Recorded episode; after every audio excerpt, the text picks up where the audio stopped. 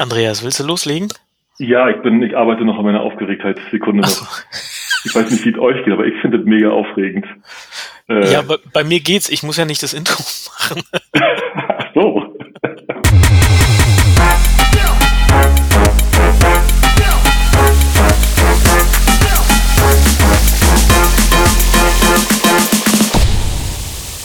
Hallo und willkommen zum Humanize Podcast Folge 1. Bei mir sind Sebastian Heide, Meier zu Erpen, VP Engineering von CrossEngage. Und? Und André Neubauer, äh, CTO von Smava.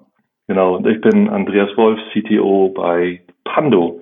Wir sind hier im Humanize Podcast Folge Nummer 1 2021 unsere kleine Idee von über Weihnachten endlich mal zum Leben gekommen, nachdem wir irgendwie relativ lange tatsächlich in der Vorbereitung waren. Wir wollen einfach miteinander sprechen, wir wollen ein bisschen Technologie machen und wir wollen versuchen, die Brücke abzuschlagen zum People Business. Denn unsere, unsere Unterschrift ist im Grunde Tech is a People Business. Dann sind wir jetzt im Grunde bei einem Smalltalk-Bereich. Ich war heute, ich war heute so in so, einem, in so einer Session, wo wir im Prinzip einfach gespielt haben, um sich mal so ein bisschen runterzukommen, so ein bisschen aus der Corona, dieser Pandemie-Einsamkeit rauszukommen. Wirklich total cool ist, ne? Aber ich bin dann wirklich, ich mache dann zwar mit, aber ich kriege da noch nicht viel raus, ne? Ich bin echt niemand, der so vor sich her Smalltalk die ganze Zeit. Da war es ja eine grandiose Idee, dass wir am Anfang erstmal mit so ein bisschen Smalltalk einsteigen. ja, für mich Thema ist so ein bisschen diese Woche gewesen, oder gewesen, aber was ich ganz lustig fand, ist der Term Pandemic Fine. Ne, wenn man so bei Videokonferenzen erstmal fragt, und wie geht's so?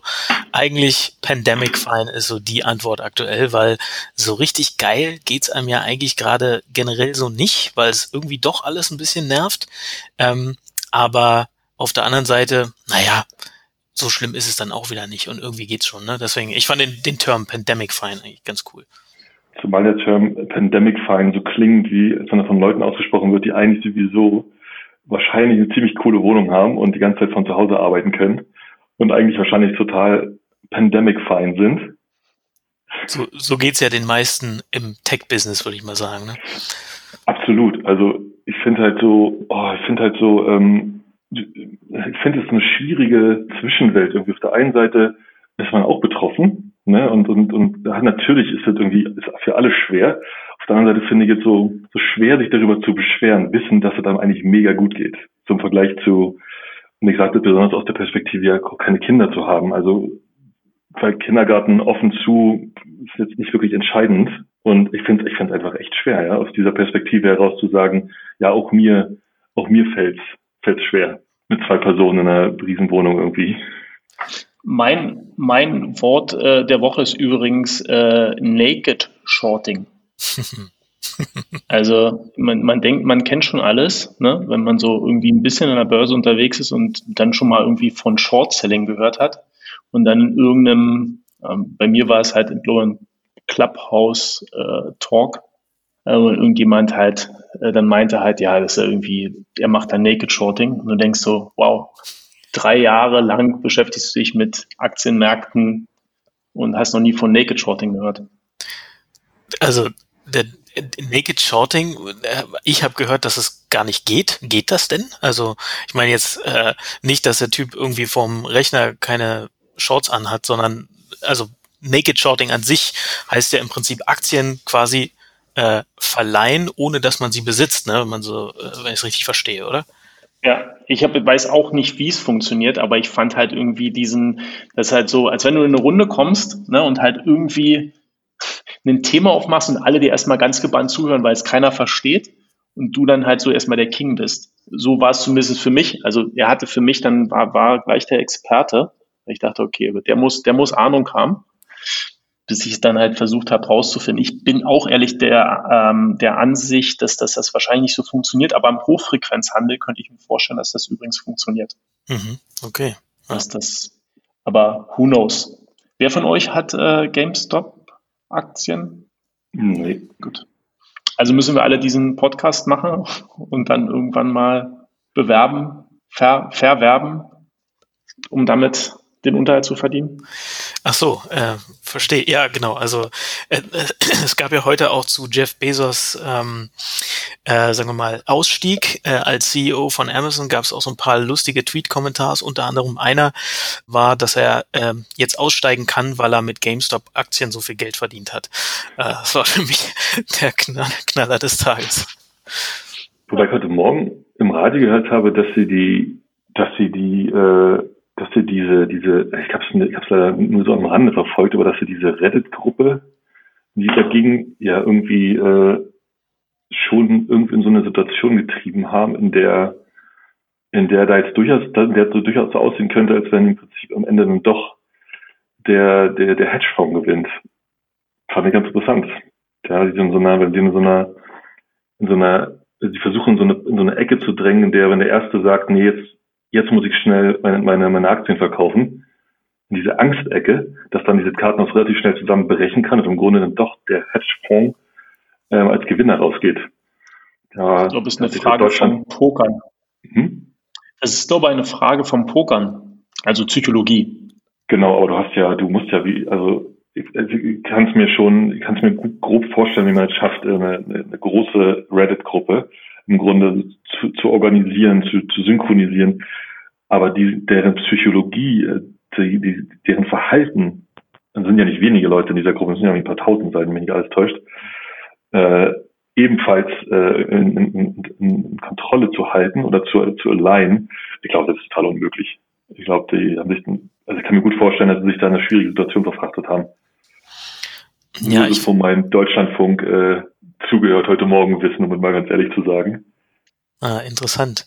Ich, ich finde das Thema äh, also generell interessant, weil es ja äh, für mich zwei Facetten hat. Die eine ist, dass diese Strategie, die die da angewendet haben, schon clever ist und ja auch tatsächlich die Hedgefonds ganz schön unter Druck gebracht hat. Auf der anderen Seite würde es sicherlich aber auch dazu führen, dass ähm, viele kleine Leute wirklich Geld verdienen und ähm, äh, sorry, Geld verlieren, also verdienen wahrscheinlich einige auch. Aber ich habe schon auch das Gefühl, dass in der Gruppe tatsächlich viele das aus einer tieferen, äh, tiefen inneren Überzeugung gemacht haben. Und da haben viele Hedgefonds mitgewettet und die haben natürlich dann schön hoch verkauft und haben auch Geld gemacht. Also am Ende gewinnen eh immer die Hedgefonds, ist so ein bisschen das Gefühl. Ähm, aber ich habe jetzt auch gerade mal nochmal geguckt, das ist ja tatsächlich heute war schon deutlich runter auf 60 Euro, jetzt ist gerade wieder auf 82 Euro. Ähm, da ist schon noch eine große Gruppe an Leuten offenbar, die wirklich auch weiter dagegen hält. Ich habe Beispiele gesehen von Leuten, die, der eine hat irgendwie geschrieben, sein Vater ist ähm, damals bei der Subprime-Krise, hat ein gut florierendes Business, ähm, ist dann aber durch die Hedgefonds, die ähm, mit den Subprimes eben die Schindluder getrieben haben, äh, dann in, in die Krise gestürzt äh, sozusagen, alkoholabhängig geworden und äh, jetzt nur noch eine Hülle seiner selbst. Dann gab es andere, die gesagt haben, äh, die, ihnen ist es auch noch, die haben, die haben nichts zu verlieren und äh, mit dem sozusagen mit den Aktien. Die haben dann einen Teil verkauft sozusagen und dann bei GameStop äh, Nintendo-Konsolen gekauft und an, an umliegende Kinderheime verkauft ähm, und andere Leute, die gesagt haben, meine Aktien sind zwar gerade 1,4 Millionen wert, aber ich verkaufe auf keinen Fall. Also ich da, ich fand es schon interessant, was da für eine für eine Überzeugung bei den Leuten mit dabei war, auch wenn es am Ende wahrscheinlich darauf hinausläuft, läuft, dass GameStop irgendwann wieder zurückfällt auf, weiß nicht, 7 Dollar, 8 Dollar, was auch immer. Aber ich glaube, wenig Idealisten reicht halt eben bei diesem Game halt nicht. Deswegen bin ich beim Thema Psychologie, das halt einfach, wenn du halt hart wettest, dann musst du halt bloß warten, bis der Erste umkippt. Und der Erste, der umkippt, kann halt einfach dazu führen, dass das halt dann ne, wie ein Kartenhaus in sich zusammenfällt. Deswegen glaube ich, dass diese, viele vermuten ja diese Schwarmintelligenz eben dahinter. Ich be bezweifle, dass das halt am Ende eigentlich in diese Richtung geht. Und deswegen bin ich bei dir, Sebastian, am Ende, ähm, glaube gewinnt der Hedgefonds. Und aktuell ist es. Ist ja irgendwie verpönt, jetzt gerade Short zu sellen, deswegen halt irgendwie geht der Markt ja so verrückt ab, weil viel zu viel Geld da ist, was sonst halt irgendwie gegen die, äh, was gegen die Unternehmen gewettet wird. Also wenn die, die halt irgendwie gut dastehen, für die wird gewettet. Wenn du das anguckst, die Woche, das ist ja verrückt. Ja, ja, ja, absolut, das stimmt. Ja, es fühlt sich gerade generell komisch an. Ne? Ich bin auch jetzt kein großer Aktienexperte, habe jetzt auch nicht viele Aktien und verfolgt es, naja, so am Rande, weil es ja irgendwie auch sagen wir mal, in unserem Business so ein bisschen auch eine Rolle spielt.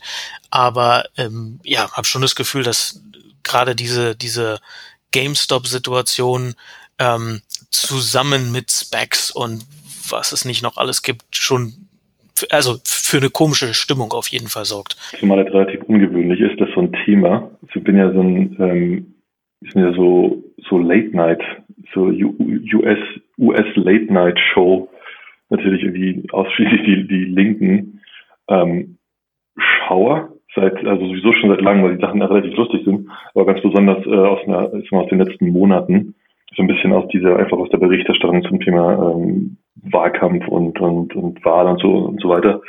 Und ich finde es schon relativ, also die sind schon relativ, wir gucken wie so drei oder vier oder fünf Sendungen ähm, immer wieder. Und die sind schon relativ synchronisiert auf ähm, also politische Themen. Weil jetzt tatsächlich alle gleichzeitig, und deswegen, hat es sogar eine ganz interessante in Vorbereitung zu dieser, zu dieser Sendung so, ähm, die haben tatsächlich alle über GameStop äh, erzählt, so im, im, im amerikanischen Late-Night-Comedy. Das war schon, also ich fand es schon vielsagend, wie gesagt, ohne mich damit lange beschäftigt zu haben, ich fand es schon vielsagend, dass dieses Thema im Prinzip bis dahin gekommen ist. Also krass. Ja, in den USA war das, glaube ich, auch nochmal eine Ecke größer als bei uns. Ähm, also habe ich, hab ich auch so wahrgenommen, ja. Total. Ähm, ich bin gerade so ein bisschen am Googeln, um halt irgendwie unseren äh, Twitter-Account noch einzurichten. Und ich wusste nicht, also wenn, wenn man dich googelt, Andreas, dann man, kriegt man Andreas, dann Wolf und dann kommt halt so von Google der Vorschlag Gehalt. Da muss auch irgendwas schiefgelaufen sein beim Indexieren. Wenn man bei Sebastian sucht, das finde ich eigentlich ganz spannend, ähm, so ein bisschen auch um das auf das Hauptthema von heute irgendwie zu kommen. Wenn man bei Sebastian bei Twitter guckt, dann steht als Bio, love it, change it or leave it. It's my direction, äh, my directive. Ich, ich mag dieses. Ich ist halt eins meiner, wirklich meiner ähm, ja, Favorite Quotes. Love it, change it, leave it. Ist wirklich, da glaube ich dran. Absolut. Ja, genau.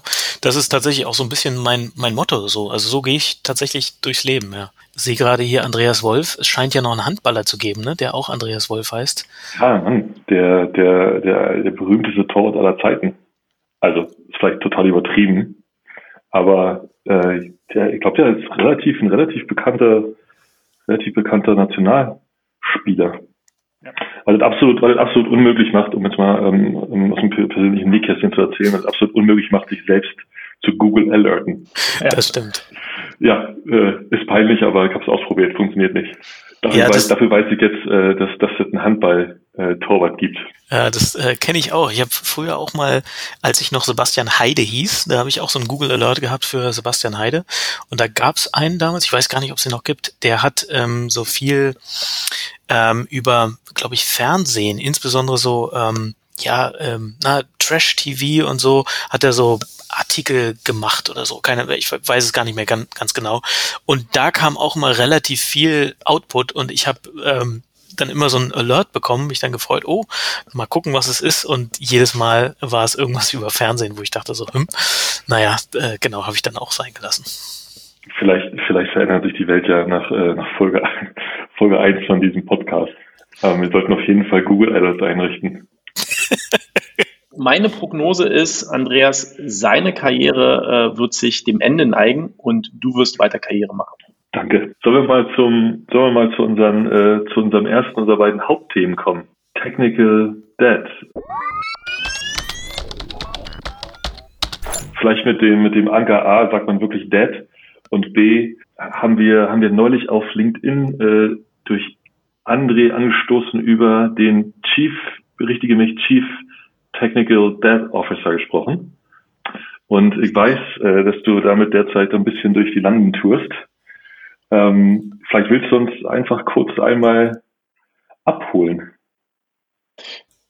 Klar, gern. Also im Endeffekt für mich ist halt so ein bisschen die Frage, wer ist im Unternehmen eigentlich für Technical Debt ähm, verantwortlich? Ja? In wessen Verantwortung liegt das? Liegt das bei einer Person? Liegt das bei mehreren liegt das, ist das halt irgendwie Teil der Organisation, ist das ein kulturelles Thema. Ähm, ich komme da vor allen Dingen aus der Ecke, ähm, dass ich ähm, halt immer stärker sehe, dass Leute halt das Unternehmen verlassen und die Software halt bleibt. Und mit der Software bleibt halt auch Technik gedeppt. Ähm, und die Frage ist so ein bisschen, wenn die Leute halt gehen, wer kümmert sich denn dann halt überhaupt drum? Das ist so ein bisschen der Aufhänger, ähm, warum wir neulich halt irgendwie bei LinkedIn ein bisschen geschrieben haben und dann halt auch den Talk mit Eberhard Wolf hatten. Weil das äh, ist schon eine Herausforderung. Und in, in dem Unternehmen, wo ich jetzt bin, aber auch vorher war, muss ich ehrlich gestehen, ist das ein gewisses Vakuum gewesen. Und deswegen habe ich dann irgendwann für mich so gesagt, vielleicht ist ein CTO halt, vielleicht ist das meine Aufgabe.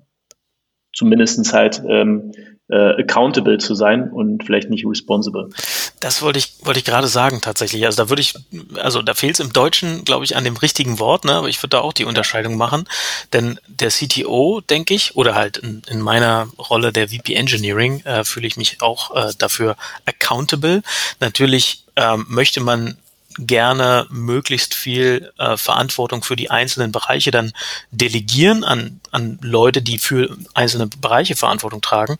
Aber grundsätzlich accountable bleibt man als CTO da, glaube ich. Und am Ende kann es ja auch eine andere Funktion schwer wahrnehmen, diese, diese sozusagen, äh, diese Verantwortung für TechDebt, ähm, weil niemand diesen Einblick hat außer uns, oder? Ja, also aus meiner Sicht, äh, also da stimmen wir überhaupt, also stimmen wir absolut überein. Ähm, für mich ist das halt irgendwie, also du musst das, für mich ist das eher so, du musst diesem Thema äh, Visibilität halt irgendwie geben und das halt aufs, aufs Tablett heben und dann musst du halt gucken, dass äh, sowohl quasi so in der Innensicht als auch in der Außensicht äh, sich Leute drum kümmern. Ja. Also vielleicht Moderator so ein bisschen in der Rolle. Ne?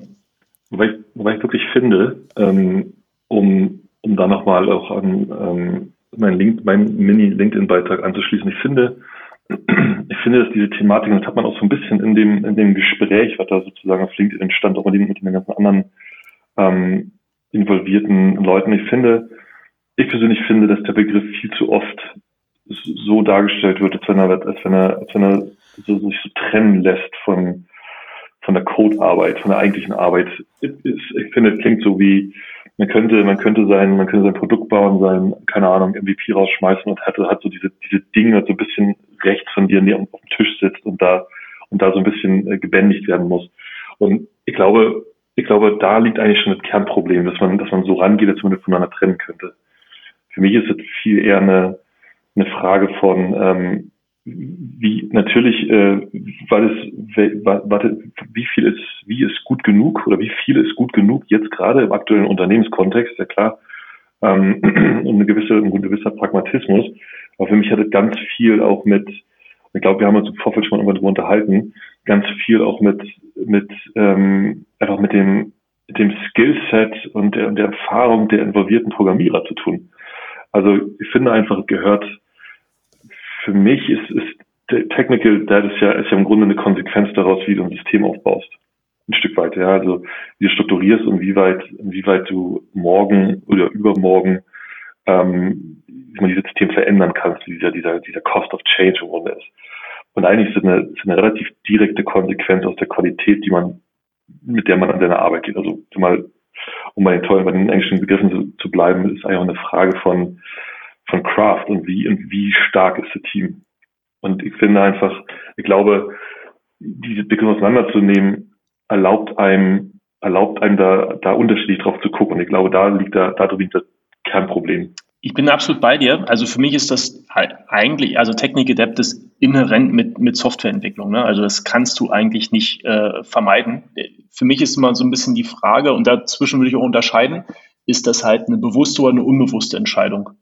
Ja, und solange das halt bewusst ist, ist erstmal, zumindestens könnte man sagen, ist okay, dann ist es halt immer noch eine Skillfrage. Ja, also kann ich es wirklich überschauen? Ist das halt tatsächlich die richtige Entscheidung? Unbewusst finde ich halt schwer. Ja, ähm, und unbewusst kann fehlendes Know-how sein, so, aber ich sehe das halt vor allen Dingen halt auch sehr häufig halt in ne, so ein bisschen ja, in einer falschen Motivation. Also Sachen halt extrem gut machen zu wollen ja, und vielleicht auch das so gerade ähm, latest Frameworks oder, oder halt irgendwie Ansätze halt einzuführen, dann halt nicht das Know-how zu haben und dann halt eben umso mehr Technik-Adept zu erzeugen. Ich möchte hier nochmal so einen, einen, kleinen Kontrapunkt setzen, einfach nur damit wir nicht alle sagen, ja, ja, stimmt. Ähm, und zwar, äh, auch wenn ich euch natürlich zustimme, ähm, und zwar, was, äh, Andreas, was du am Anfang gesagt hast, äh, hat mich erinnert an ein Statement, was ich mal von einem Thoughtworker gehört habe, mit dem ich in Singapur mal kurz zusammengearbeitet habe. Der hat ein grandioses Statement gesagt, und zwar, ähm, jede Zeile Code ist Legacy in dem Moment, in dem sie eingecheckt ist ins äh, Version Control System. Und, ähm, und da, das äh, finde ich sehr, sehr treffend und in gewisser Weise äh, sozusagen zahlt es auch auf den Punkt ein, den du vorher gemacht hast, äh, zum Thema, man kann es nicht trennen. Ne? TechDebt entsteht halt. Und das ist auf einer, äh, auf der einen Seite ähm, ist der Input natürlich die Craft, und da stimme ich dir hundertprozentig zu, also bessere, äh, erfahrenere Entwickler ähm, erzeugen weniger Tech Debt. Das, ähm, da bin ich absolut ähm, bei euch. Auf der anderen Seite äh, entsteht Tech Debt aber auch aus ähm, dem Projektwissen sozusagen, was man sich aneignet, weil man am Anfang ja bestimmte Dinge noch gar nicht überblickt, die man später erst äh, erfährt, sozusagen, wenn das Projekt äh, oder das Produkt im, äh, im, im Live-Betrieb ist und tatsächlich benutzt wird. Und äh, gleichzeitig entsteht Tech Debt aber auch äh, quasi auf dieser Crafts-Ebene. Ähm, ähm, meiner Meinung nach weiß ich auch die Craft verändert. Das heißt also, beides hat einen Einfluss, selbst wenn ich sozusagen in der hypothetischen Welt mit den besten Entwicklern ähm, an einem äh, Projekt anfange zu arbeiten, werde ich wahrscheinlich dadurch, dass sich die Craft weiterentwickelt, irgendwann an einen Punkt kommen, dass wir heute bessere Methoden kennen, äh, gleiche Probleme zu lösen.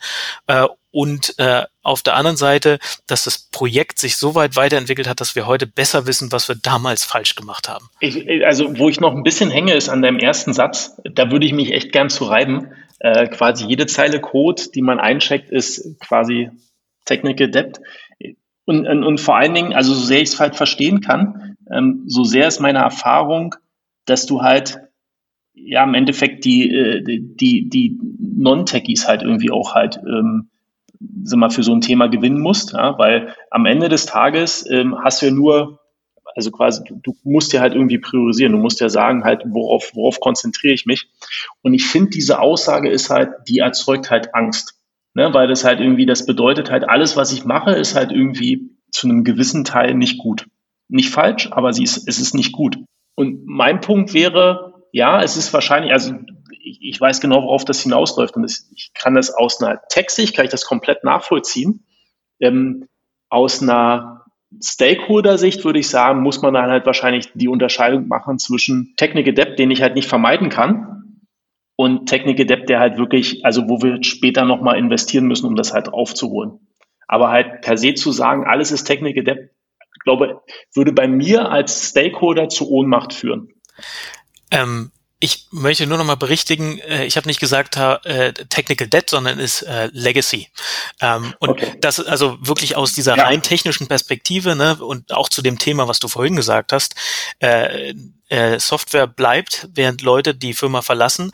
Ähm, genau vor dem Hintergrund ist der, der Spruch, glaube ich, auch zu verstehen. Ne? Jeder weiß, äh, was passiert, wenn äh, Entwickler ein Unternehmen verlassen und andere Entwickler dann den Code dieser Entwickler übernehmen müssen.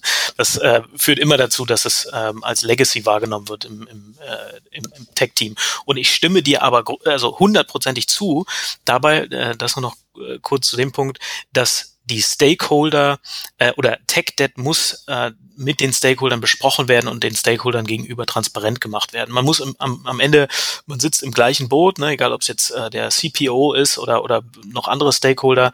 Ähm, man man will am Ende ja doch das Gleiche, man will Kundenwert schaffen. Das ist äh, eigentlich äh, immer das Ziel, möglichst effizient, möglichst äh, viel, viel Wert für den Kunden zu schaffen.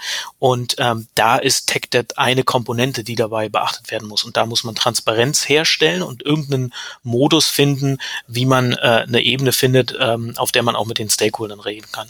Also ich glaube, ich glaube halt, ähm, da schließt sich nämlich für mich so wieder ein bisschen so der, der, der Kreis zu meinem Initialargument. Ich glaube, genau da ähm, ist man oft einfach an dem, an dem, ich glaube, da berichtet oft diese, diese ganze, diese ganze Grundgeschichte. Ich glaube, für mich ist diese, ist das einfach auch eine ganz große, ähm, coolerweise schließt sich das cool, äh, gut zu unserer, zu, zu dem Namen dieses Podcasts. Im Grunde ist es eine ziemliche, ziemliche Kommunikationsfrage. Weil die Wahrheit ist, aus meiner Perspektive, dass Technologie äh, meistens deutlich komplizierter ist, als die Leute denken. Und viele Nicht-Techies ähm, simplifizieren die Frage von Codeschreiben einfach auch nach wie vor in, äh, in lässt sich alles in, in, in relativ serielle lineare Bahnen pressen. Und ich glaube, in genau diesen, in diesen Lineargedanken, da passt halt, da passt halt die Idee, dass, dass, dass Technologie oder Code nicht nur da sitzt, sondern im Prinzip auch einen, einen lebenden Effekt hat, nämlich Legacy wird oder eine gewisse, einen gewissen Kostenfaktor erzeugt. Da, diese, da passen diese Welten einfach nicht zusammen. Und ich, ich habe immer, ich habe immer versucht zu erklären, ähm, weil in diesem Gespräch, ja, man ist ja in dieser Diskussion ja relativ häufig, und gesagt, ich finde, man muss die Sache so halt sehen, dass man versucht mit seinem, mit seiner Technologie irgendwie so, so ein, so, so, ein Wettrennen zu gewinnen, so ein Formel-1-Rennen oder so. Ne? Also auf der einen Seite willst du mega schnell sein, hast aber keine Lust oder verstehst nicht, dass man im Grunde auch das Auto bauen muss und maintain muss und zwar regelmäßig und die ganze Zeit. Und die Frage halt, ähm, umso besser du das halt tust, in initial investierst, umso besser du halt auch äh, langfristig und regelmäßig investierst, umso größer ist deine Wahrscheinlichkeit, Rennen zu gewinnen. Funktioniert natürlich nicht, also dieser Gedanke ist natürlich für so ein Proof of Concept, Tracing, Bullet, Ansatz ist natürlich Quatsch. Aber ich glaube, an dem Punkt, wo man, wo man über, wo man äh, im Grunde mittelfristigen Wert schaffen will, muss man dann, glaube ich, in diese Richtung ähm, denken. Aber dann mal so die Frage, wie gut funktioniert denn das jetzt? Also was ist denn so eure Erfahrung in, in euren Unternehmen? Also wie, wie groß ist denn das Verständnis, dass man halt diesen Formel 1, dieses Formel 1 Fahrzeug halt regelmäßig bauen muss? Also ich, ich finde, also man, man könnte jetzt sagen, also aus meiner Sicht, ich hätte jetzt sagen können, das ist eine rhetorische Frage. ähm, wie man wahrscheinlich aus meiner Frage ableiten kann, ist mein, mein, äh, mein Bild da eher, sag mal, durchwachsen. Ähm, sicherlich halt einige neutrale ähm, Ansichten, äh, die ich schon erlebt habe, aber im größten Teil würde ich, zu, zu dem größten Teil würde ich sagen, ähm, Leute ähm, würden das äh, schätzen Technik-Adept als Fehler ein, im Sinne also von äh, Versagen. Ja, da hat man was wirklich schlecht gemacht. Ähm, warum haben wir denn hier Technik-Adept eingeführt? Das sind so eher die Diskussionen, die ich habe und nicht das Verständnis, man sagt, okay, das gehört dazu, wir müssen das halt hier irgendwie bauen, das Unternehmen ist jetzt halt irgendwie vier, fünf Jahre alt oder wir haben das halt vor vier, fünf Jahren angepasst, sondern die Aussage ist eigentlich eher, wir haben es doch erst vor vier, fünf Jahren gebaut und haben ja gar nicht so viele Leute mitgearbeitet. Warum ist es so schlecht? Genau, also äh, tatsächlich führe ich da andere äh, Diskussionen. Das, das hängt aber vielleicht auch so ein bisschen äh, von, von, den, von der Art der Firmen ab. Das, das mag schon sein. Ähm, ich ich habe vorhin nur äh, kurz gestutzt, weil ich dachte, Andreas möchte noch darauf antworten. Ähm, die Gespräche, die ich führe, die äh, also da ist zumindest nämlich Verständnis dafür wahr. Und es ist aber natürlich auch eine, also grundsätzlich erstmal gibt's immer am Anfang so ein Gespräch oder, oder ich habe noch nie erlebt, dass irgendjemand gesagt hat, oh, das Tech-Team ist zu schnell. Ne, das, das wird nie passieren, das ist äh, eigentlich immer tendenziell eher zu langsam. Dann spricht man darüber, warum ist es zu langsam, äh, warum äh, gibt es so viel äh, zu tun, warum gibt es auch so viel zu tun, was nicht so richtig sichtbar ist oder nicht so einen richtigen direkten Kundennutzen äh, bringt.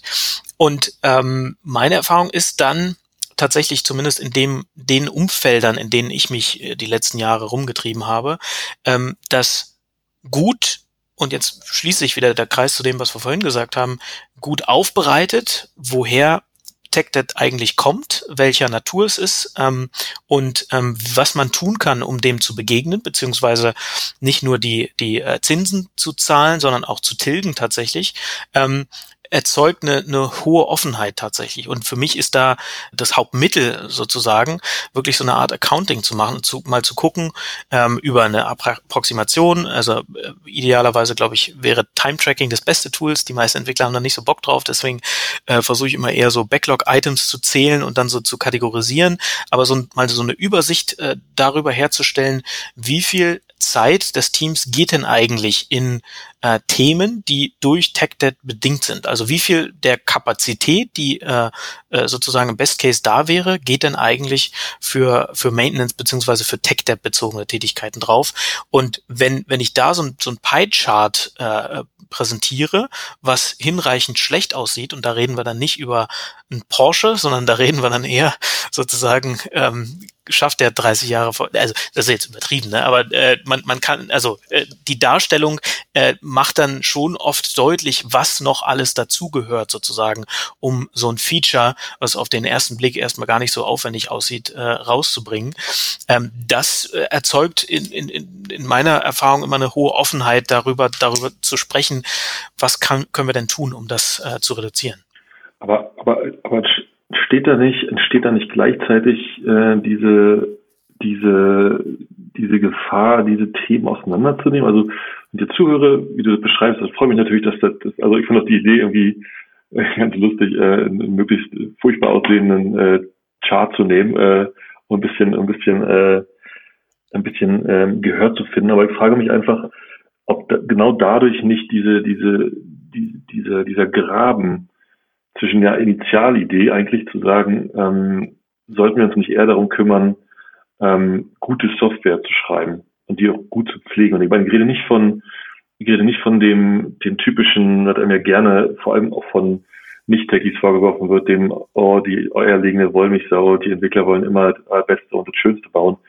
Da habe ich eine, eine, eine, eine viel pragmatischere Meinung zu. Ich glaube, die meisten wollen tatsächlich nicht, die meisten wollen tatsächlich nur gute Arbeit machen. Ich glaube, die Zeiten, wo wo jeder Entwickler am liebsten ein eigenes Framework schreiben will, sind auch ein Stück weit, ich weiß nicht, ob sie je da waren, aber ich würde sagen, sie sind ein Stück weit vorbei, falls sie mal da waren. Aber meine Sorge ist, und das ist so ein bisschen meine Erfahrung, ähm, dass in diesen Gesprächen vielleicht sogar eine so, eine so eine oberflächliche, oft so eine oberflächliche, ja, ja, ja, verstehe ich, ähm, Meinung herrscht und man dann aber mit diesem, dadurch, dass man diese, diese Themen so explizit aufbaut, also auf der einen Seite habe ich Code und auf der anderen Seite muss ich mich um meine, um meine Kosten kümmern, um meine, ähm, dass man, dass meine Zinsen nicht weiter ansteigen. Genau diese, diese, Gut und Böse sozusagen. Und da bin ich, da bin ich eigentlich, da bin ich ganz bei andere. Diese Frage, ist das nicht, ähm, ist dieser, dieser Begriff nicht schon so, so negativ geprägt? Ich frage mich, ob das die richtige Richtung ist. Ich habe meine persönliche Erfahrung, dass das eigentlich nicht die richtige Richtung ist. Welche, viel welchen, mehr um die Qualität kümmern sollten initial. So. Welchen Begriff meinst du denn? Ach so, äh, Tech Debt als Begriff meinst du? Ja, also ich finde, das klingt total negativ. Ist ja nicht so, dass man sagt, äh, keine Ahnung, super, super Code, der langsam alt wird, sondern man hat diesen, oder alternativ kann auch einfach sein, dass sich über die Zeit eine relativ negative Konnotation entwickelt hat dazu. Da bin ich mir nicht ganz sicher. Ja, also das ist sicherlich so, aber da habe ich vor einem Vorgespräch auch kurz mit André schon drüber gesprochen. Ähm, ich fand da so einen Artikel von einem äh, Squarespace, ähm, ähm, John Thornton, glaube ich, hieß der, äh, ganz gut, der ähm, mal einen Case für gutes äh, Tech-Debt aufgemacht hat. Und der hat so drei Arten von gutem Tech-Debt äh, aufgemacht und ich würde es mal zusammenfassen als ähm, manchmal ist sozusagen Lernwert ähm, besser so als quasi oder, oder beziehungsweise lohnt es sich, Tech Debt aufzunehmen, wenn man dafür Lernwert generieren kann. Dann ist es mehr oder weniger wie, wie man äh, auch eine, ähm, eine Immobilienfinanzierung macht. Da geht man ja auch ins, ins Debt sozusagen, also äh, nimmt einen Kredit auf, ähm, hat dafür aber einen Wert schon jetzt, den man sonst erst viel, viel später in 20 Jahren oder so, wenn man sich das komplett leisten äh, könnte, ähm, den man sonst erst ähm, hätte, dann erst hätte. Ähm, und ähm, hat dann noch ein paar andere Cases, wie zum Beispiel, was ich nennen würde, so Total Cost of Ownership äh, Trade-off. Manchmal bietet es sich auch einfach nicht an, Dinge besser zu machen, weil der Aufwand, den man treiben müsste, um sie besser zu machen, nicht im Verhältnis steht mit dem Aufwand, den man hat, wenn man sie nicht besser macht. Also klassisches Beispiel, du ähm, hast irgendeine wiederkehrende repetitive Tätigkeit, hast jeder Entwickler, will man auch eigentlich nicht haben, weil error-prone und alles, wenn es aber eine, eine ganz einfache ähm, äh, Tätigkeit ist, die nicht viel Zeit in Anspruch nimmt, einmal im Monat gemacht werden muss, man aber für die Automatisierung dessen, ähm, keine Ahnung, eine ganze Woche bräuchte, dann kann man sich ausrechnen, nach wie vielen Jahren sich das ausgezahlt hätte und dann macht es vielleicht keinen Sinn oder ist nicht die höchste Priorität, die man gerade hat sozusagen. Und an der Stelle, also ich fand den Gedanken gut, DET eben als ein Tool im, im Werkzeugkasten wahrzunehmen. Deswegen habe ich auch gesagt, irgendwie den CTO sehe ich so ein bisschen als Chief Technical Investment Officer, weil man ja generell quasi die, die Entwicklerkapazität mehr oder weniger ownt, auch wenn das natürlich ein ständiger Prozess ist in, Abstimmung mit, mit Stakeholdern, insbesondere produktseitig, aber auch anderen Stakeholdern, wie diese Kapazität, also dieses, dieses, diese Finanzen, dieses Kapital mehr oder weniger, oh Gott, jetzt bin ich bei Human Capital, auch wenn ich diesen Begriff hasse, aber äh, ihr versteht, was ich meine. Ne? Also wie man das einsetzt, ähm, da geht es ja schon darum, dass man als CTO äh, daran interessiert ist, den Return auf dieses Investment zu optimieren, über also kurzfristig, mittelfristig, langfristig. Ähm, und da ist Tech Debt eben ein Mittel. Gleichwohl ähm, ist, ist für mich das kein entweder oder. Also das eine ist eben das Thema Craftsmanship, was generell in manchen Teams vielleicht noch nicht so ausgeprägt ist. Da muss man versuchen, irgendwie dahin zu kommen auf das Level, was man gerne hätte. Ähm, auf der anderen Seite würde ich da sagen, dass sich Craftsmanship auch weiterentwickelt fortwährend. Das heißt also auch Dinge, die ich heute baue, äh, würde ich vielleicht äh, mit, mit dem Wissen, was ich in einem halben Jahr habe, äh, nochmal anders machen, weil ich dann neues Framework kennengelernt habe oder eine neue Methode. Ähm, und äh, auf der anderen Seite ähm, äh, ist es trotzdem auch wichtig, natürlich darauf zu achten, dass äh, Dinge wie eine Boy Scout Rule äh, wirklich angewandt werden, die Teams encouraged sind, empowered sind, auch so vorzugehen und zu sagen, wir, wir äh, machen jetzt nicht per se quasi einen Trade-off zwischen Qualität und Geschwindigkeit, weil der fällt uns mit Sicherheit äh, wieder auf die Füße. Und da bin ich dann wieder bei André, um ihn mal wieder so ein bisschen ins Gespräch reinzuholen, ähm, dass ähm, so bewusste Entscheidungen grundsätzlich natürlich besser sind als unbewusste. Und dann ist aber wichtig, glaube ich, dass man für diese bewussten Entscheidungen so ein Accounting macht und auf dem Schirm hat, dass man auch ähm, äh, tilgen muss und nicht nur äh, Zinsen bezahlt. Dann klinke ich mich mal wieder ein. Ich glaube, wir machen uns das ein bisschen zu einfach. Also, weil, also ich, ich glaube, bin, bin, bin, äh, ich bin bei uns dreien, ja, dass wir wahrscheinlich alle das Glück haben, mehr oder weniger ein Unternehmen zu sein, wo wir diese Diskussion führen können. Ähm, und ich glaube, das ist eine totale äh, Blase, in der wir uns da befinden. Ähm, in den meisten Unternehmen und ich habe, wie gesagt, also ich würde sagen, ich sehe mich da ab und zu so in der Blase und ab und zu auch durchaus außerhalb der Blase und äh, wundere mich dann immer quasi, wenn man so auf Konferenzen halt dann ist und alle darüber reden und denkt so, okay, also du bist der Einzige, der hier irgendwie tendenziell noch ein Problem halt irgendwie hat, weil da irgendwie im Keller noch ein paar Java-Applikationen laufen, die halt irgendwie J2E halt irgendwie. Ich glaube, das ist ein tatsächliches Problem in, in, in, in, der, in, in der Breite. Ja? Und vor allen Dingen in den Unternehmen, die sich jetzt digitalisieren müssen, weil da halt null technische Expertise halt irgendwie herrscht. Und wenn man dann mit einem Begriff technische Schulden halt kommt, ich könnte mir vorstellen, ähm, dass das halt, ich bin jetzt wieder bei Verängstigen, ähm, dass, dass das zumindest nach außen im Management, also quasi wie, wie, wie, wie, wie, wie, ähm, ja, wie verwalte ich halt irgendwie dieses Thema, halt sehr stark halt dann rüberkommt, ähm, okay, wir haben da tatsächlich einen Fehler gemacht und wir wollen diesen Fehler nicht machen. Wir wollen halt, wir haben eine Exzellenzkultur und wenn du dann sagst, ja, aber grundsätzlich ist das halt eigentlich inhärent, ja, dann kann man, kann ich mir vorstellen, dass diese Diskussionen in diesen Unternehmen ganz anders ablaufen. Ähm, lustigerweise benutze ich tatsächlich auch mit, mit Stakeholdern den Begriff Tech Debt gar nicht und ich würde sagen, dass ich den selbst auch im Gespräch intern im, im Engineering-Team gar nicht benutze. Ähm, mhm. Also ich habe eher andere Kategorien, die ich benutze, um quasi das, was TechDebt repräsentiert, also mehr oder weniger den, den Effekt, den es hat auf die Leistungsfähigkeit, um dem einen Namen zu geben. Und, ähm, und also von daher hast du sicherlich einen Punkt, dass vielleicht technische Schulden auch gar nicht so ein cleverer Begriff ist an, also wenn man nicht dieses Mindset hat, aus dem der geprägt wurde, ja. Darf ich mal eine Frage stellen? Ähm, äh, wie würdet ihr das einschätzen? Ähm, wer verantworten, wer hatten den, äh, den finalen Call, ob wir, ob man eine technische Schuld eingeht oder nicht? Und zwar rede ich jetzt nicht von den Sachen, die halt inhärent sind. Ja, das halt einfach, weil es nicht gut crafted ist, sondern äh, also weil es nicht gut entwickelt ist, sondern weil es halt, also weil wir jetzt hier eine bewusste Abkürzung halt irgendwie machen. Ja, wo würdet ihr das sehen? Ich würde es tatsächlich gar nicht so klar benennen wollen. Also ich, ich glaube, dass äh, oder also in, in der in der in meiner Realität sozusagen kommt es nie so weit, dass wirklich einer ein Veto einlegen muss oder so, sondern man, man einigt sich doch in der Regel oder, oder zumindest die Kollegen, mit denen ich da zusammengearbeitet habe, auch von den anderen Funktionen, die, ähm, die sind, wir, wir sind da immer irgendwie auf einen Nenner gekommen.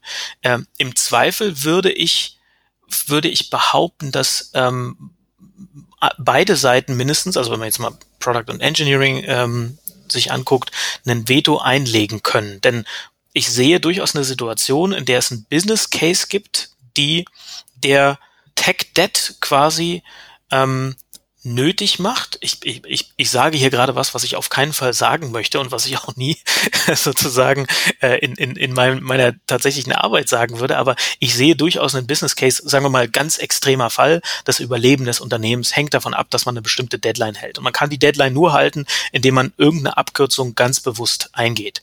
Und dann ist es eine Frage von, ähm, nehmen wir vielleicht genau die, die erste iPhone-Präsentation von Steve Jobs als Beispiel. Ähm, da hat dieses äh, Touch-Display hat irgendwie nur ungenügend funktioniert. Ähm, die, diese Tastatur-App ist immer abgestürzt und auch der Browser war äh, nur notdürftig zusammengefrickelt.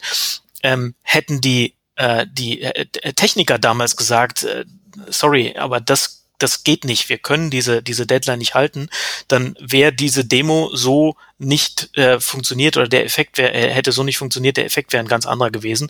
Das ist jetzt nicht das perfekte Beispiel, weil es da nicht so sehr auf Dead ankommt in dem Bereich, aber ich könnte mir theoretisch einen Case ausdenken.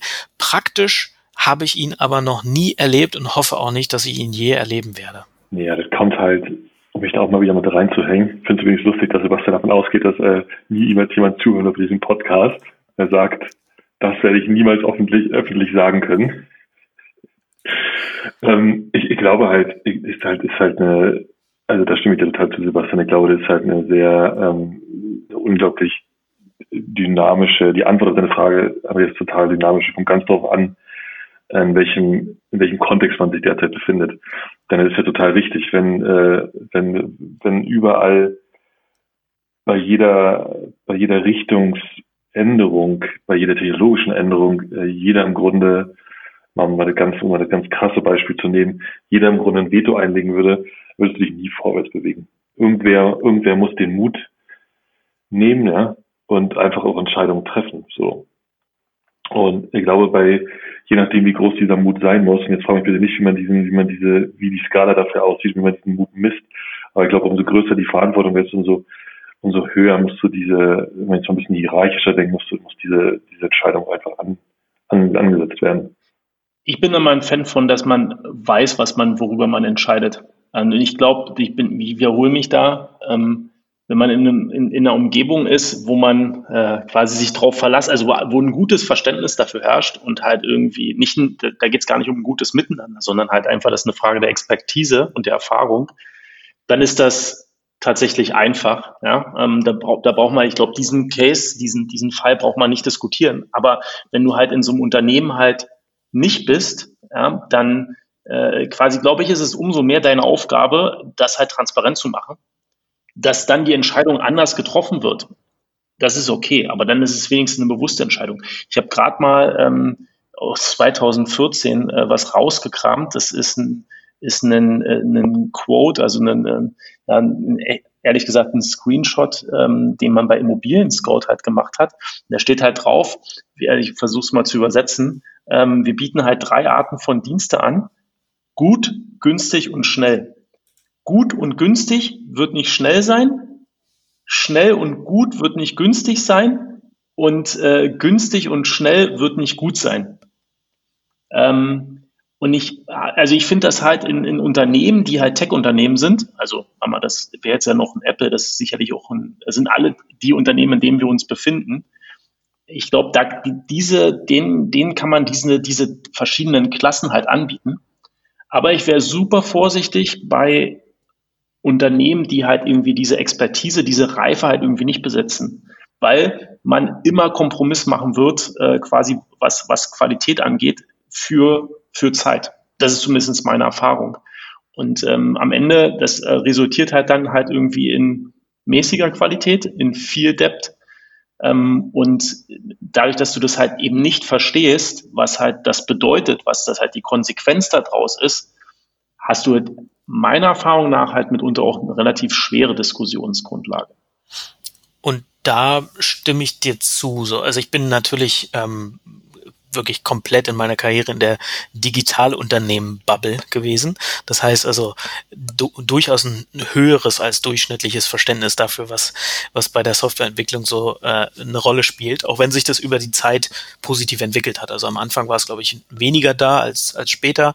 Ähm, aber äh, da gebe ich dir recht, dass es natürlich eine, eine Bubble ist und in anderen Unternehmen anders ist. Und da, auch da, wie du schon sagst, geht es genau darum, das transparent zu machen und ähm, in gewisser Weise, es, es hängt da ganz stark für mich vom, vom äh, Einzelfall ab. Also je nachdem, was die, die, die erwartete sozusagen Probabilität des, des Risikos ist, sorry, ich habe immer nur die englischen Begriffe im Kopf, und die, die äh, sozusagen, also quasi die Eintrittswahrscheinlichkeit und der Impact, wenn es eintritt. Ähm, das würde für mich, wenn ich das Thema verantworten würde, ähm, quasi die, die, die Entscheidung beeinflussen. Das heißt also, äh, hohe Eintrittswahrscheinlichkeit, hoher, hoher Schaden würde für mich so weit gehen, dass ich sage, Leute, wenn ihr diese Entscheidung so trefft, dann kann ich dafür nicht mehr die Verantwortung übernehmen und würde vielleicht sogar so weit gehen, dass ich dann sage, sorry, dann kann ich für hier nichts mehr die Verantwortung übernehmen. Ähm, in anderen Situationen würde ich einfach das transparent machen, darauf hinweisen, dass dieses Risiko durchaus ähm, existieren kann und dann später versuchen dafür zu sorgen, so ein bisschen ähm, das Risiko, was tatsächlich eingetreten ist, zu quantifizieren, um dann wiederum eine Gesprächsgrundlage für zukünftige Diskussionen zu haben um meine, äh, meine andere Perspektive, meine, meine Frage aus einer anderen Perspektive zu stellen, ähm, weil wir hatten gerade äh, so Tech-Bubble und digitale Unternehmen und mal so ganz mal so aus, einem, aus einer Unternehmenssicht, so einem typischen typischen Startup und wo andere gerade sagen, Zeit ist irgendwie äh, Zeit ist ja irgendwie eine relativ wichtige Komponente. Wie macht ihr, wie macht man im Prinzip, wie verbreitet man im Prinzip diese diese wie, wie versetzt man die Leute, die Mitarbeiter in die Lage, diese Entscheidung zu treffen, besonders dann, wenn es, wenn es eine, sehr kritische Zeitkomponente hat, wie in einem typischen Startup mit irgendwie, keine Ahnung, zwölf Monaten Lebenserwartung, derzeitiger Lebenserwartung. Du kannst ja im Grunde, die Entscheidungen sind ja relativ, sind ja relativ wichtig. Du kannst nicht so viele Fehlentscheidungen treffen. Wie, wie versetzt man möglichst großen Anteil im Unternehmen in die Lage, die richtigen Entscheidungen zu treffen oder besonders auch aus einer technischen, ähm, technischen Schuldenperspektive. welche Schulden gehe ich ein, welche Schulden kann ich nicht eingehen? Hat für mich ehrlich gesagt zwei Perspektiven. Ähm, einmal die Expertise, das ist eine lokale äh, Fähigkeit, also bin ich in der Lage, das halt zu überblicken, bin ich in der Lage, eine gute Entscheidung halt irgendwie zu formulieren oder eine gute Diskussion zu formulieren, auf der Basis ich dann eine Entscheidung treffe. Und das andere ist, was mein Kontext. Jetzt hast du gerade gesagt, ein Startup, zwölf Monate ähm, Laufzeit, da würde ich mich, also da ist eine Diskussion über Technik Debt wahrscheinlich vollkommen falsch. Es gibt ein ziemlich gutes Modell, also ich mag das zumindestens. also insofern ähm, äh, aus meiner Sicht sehr, sehr cooles Modell von äh, Simon Wardley der halt sagt, Unternehmen kann man so in drei Stereotypen unterteilen. Äh, Pioneers, Settlers und äh, ähm, Town Planners, also ähm, ja, Pioniere, Siedler und halt irgendwie die Städteplaner. Und wenn du ganz am Anfang bist, ähm, dann ist egal, wie viel Technik-Adept du baust, ja, weil der Impact, also quasi das, was halt durch dieses Technik-Adept passiert, halt auch überschaubar ist. Wenn ich das halt in der gleichen Art und Weise ähm, in, einem, in, in einem viel späteren Phase des Unternehmens halt irgendwie mache, ähm, dann hat die, sind die Konsequenzen ganz andere. Ja? Ähm, das wäre so ein bisschen der, der, der Kontext. Da gibt es sicherlich noch zwei, drei andere Aspekte, die ähnlich wichtig sind. Und meine Erfahrung übrigens ist, dass also im Städteplanerunternehmen sind sehr gut da drin, gute Software zu bauen. Die sind meistens super langsam. Die haben, also haben langsame Prozesse, super lang, also aber sehr guten QA-Prozess und so weiter und so fort. Startups, also im Sinne von Pioniere, sind auch meistens ziemlich radikal. Ja, also ich finde halt irgendwie die Transition. Das ist das, äh, wenn mich jemand fragen würde, wo, wo denn die Probleme mit Technik Adept auftauchen, dann ist es halt häufig die Transition weil du halt Sachen hast und diese jetzt quasi aus einem aus einer Idee halt in ein skalierbares Produkt halt irgendwie transferieren muss und häufig nicht halt irgendwie das Verständnis da ist, dass man, dass man damals, als man die Idee validiert hat, überhaupt nicht dran gedacht hat und auch zu Recht nicht dran gedacht hat, dass man es halt irgendwann mal richtig groß machen muss. Aber das ist ja, das ist ja, das ist ja der Punkt, den ich meine. Also mit, ähm, du bist ja in dieser Initialphase, das meine ich übrigens mit, ähm, mit der zwölfmonatigen Lebensphase. Die Wahrheit ist, dass die wahrscheinlich sogar kürzer ist. Ähm, nur die, nur die, die, die Information darüber im Unternehmen meistens äh, ein bisschen sanfter klingt. Aber mhm. die, die Wahrheit ist ja, dass sich in den ersten, in den ersten Phasen im Prinzip ein Unternehmen sich von, von einem halben Jahr zum nächsten schwingt, ähm, aus, einer Finanz, aus einer finanziellen Sicht.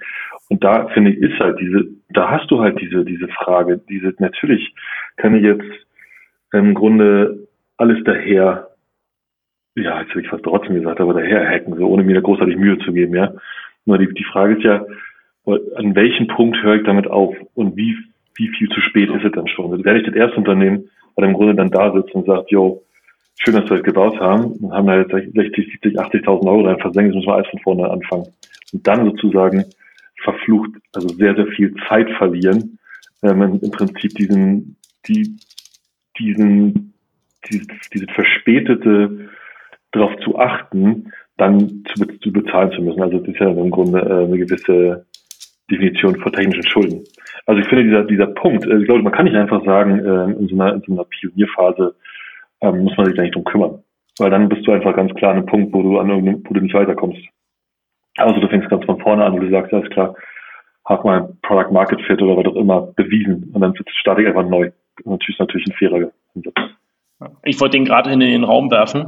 Ähm, das, also bei, bin ja ab und zu noch irgendwie so bei anderen Projekten ein bisschen unterwegs und ein Projekt, ohne jetzt Namen zu nennen, ähm, macht es genau so. Also die haben halt irgendwie äh, Version 1, ähm, V1, äh, so heißt, das heißt das Produkt tatsächlich, V1 halt irgendwie zusammengebaut, Open Source Tools äh, mit einem mit einem Freelancer.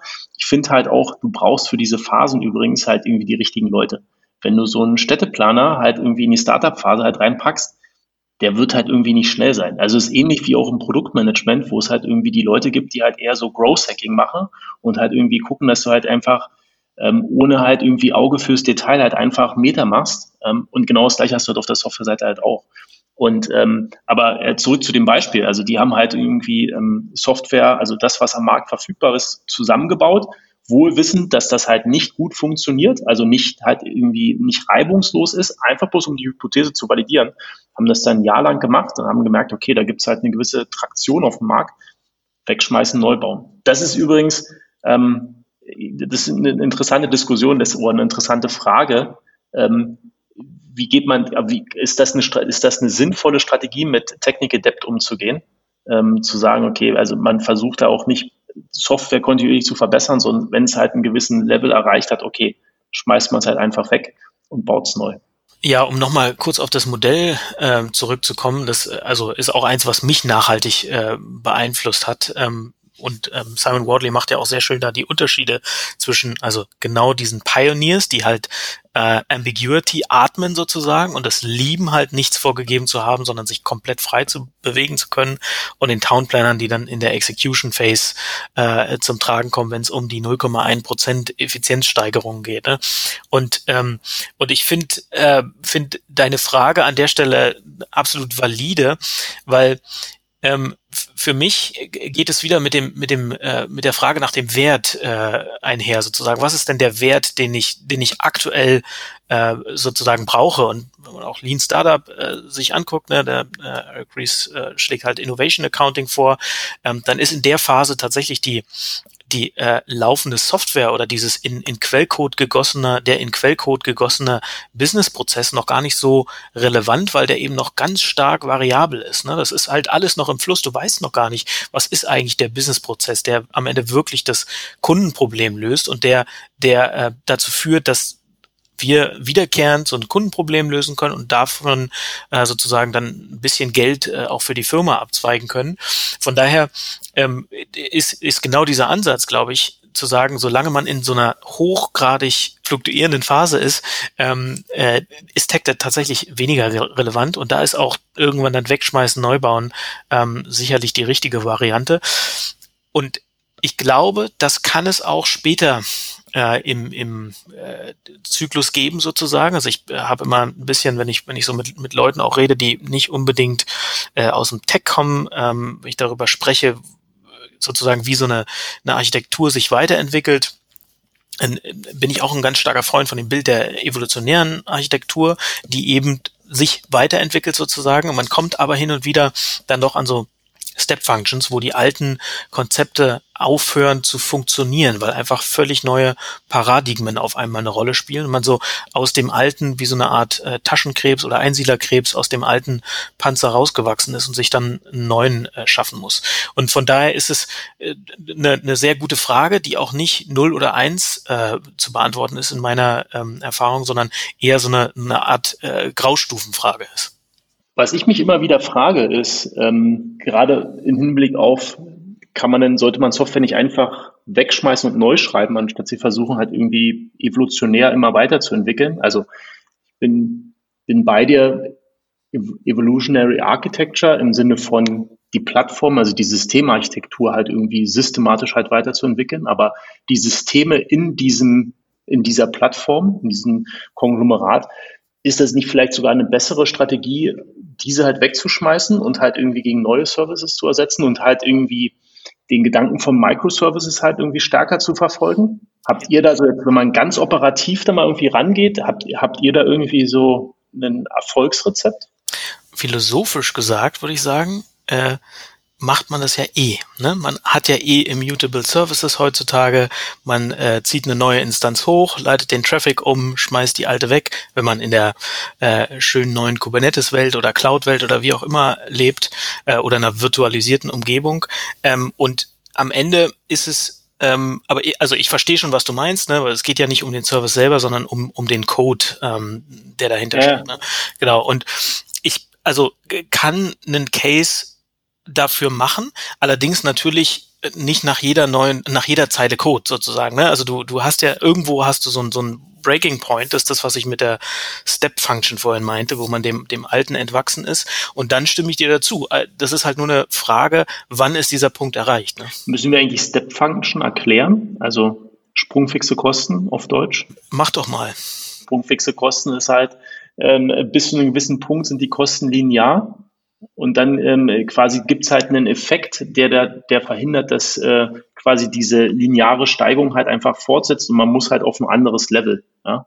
Ähm, da gibt's wahrscheinlich viele Beispiele für, aber äh, also ich bin da eher so aus einer Lizenzsicht, ja, bis zu einer gewissen Größenordnung trägt dich halt eine Oracle-Datenbank ähm, und die kostet halt x tausend Euro halt im Monat oder im Jahr.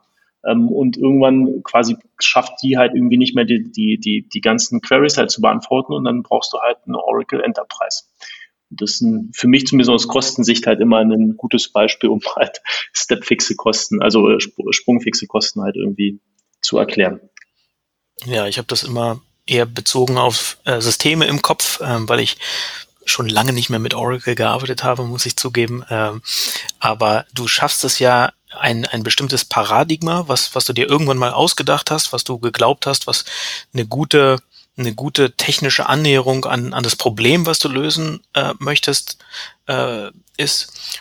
Und äh, du, du schaffst es, dieses Paradigma lange genug zu nutzen oder auch sozusagen leichte Workarounds zu finden, wenn es schon langsam anfängt rauszuwachsen. Irgendwann wird aber der Aufwand, den du für diese Workarounds ähm, treiben musst, so hoch, dass man an einen Punkt kommt, wo man sagen würde, wahrscheinlich, okay, jetzt wegschmeißen, neu bauen. Ich frage mich halt, ähm, also ich finde die, ich finde die, die Idee tatsächlich, ähm, weil ich habe die Erfahrung selber gemacht ähm, in den letzten Jahren, nicht nur einmal. Ähm, ich finde die Idee, ich finde eine ganz interessante Diskussion zwischen zwischen Neuschreiben und zu versuchen oder oder weiter zu, zu weiterzuentwickeln in Klammern zu versuchen, am Leben zu halten und nicht diese, diese initiale Investition nochmal zu haben. Ne?